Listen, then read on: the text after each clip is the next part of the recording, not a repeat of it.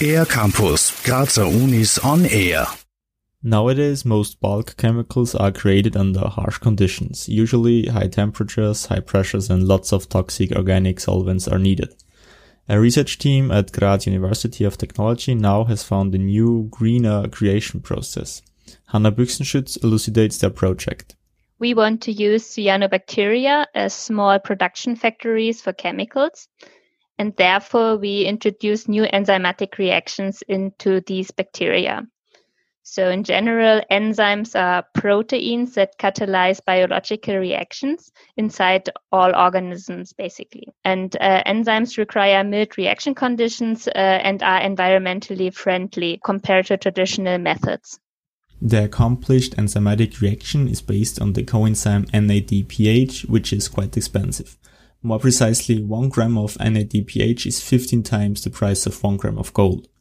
Luckily, the needed coenzyme is produced during photosynthesis, which is possible with cyanobacteria. The problem, however, is that when cyanobacteria grow to a dense culture, they cover each other.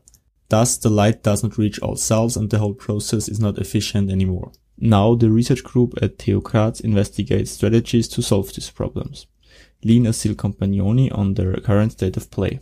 So, at the moment, I would say that we have developed additional tools that allow us to further genetically modify cyanobacteria. And in our recently published work, we were able to delete a competitive reaction inside the cyanobacterial cell. Thereby, we were actually able to increase the NADPH channeling towards our reaction, which also meant increasing the productivity of our cells. So with these developed tools, it is now possible to ensure an efficient and rewarding process. What still has to be done to make things feasible for industry in the future is to upscale the reaction and the whole process itself. Hanna Büchsenschütz relates.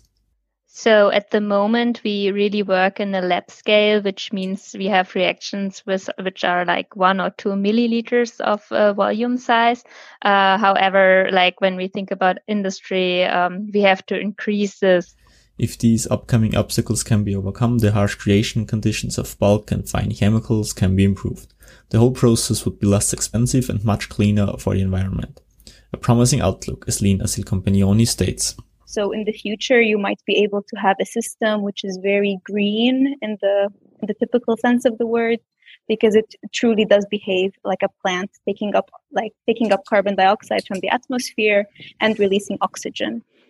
And all of this happens as a simple positive side effect of industrial chemical production, a big step in the right direction. For Air Campus of the Graz Universities, Raphael Goldgruber. Mehr über die Grazer Universitäten auf aircampus-graz.at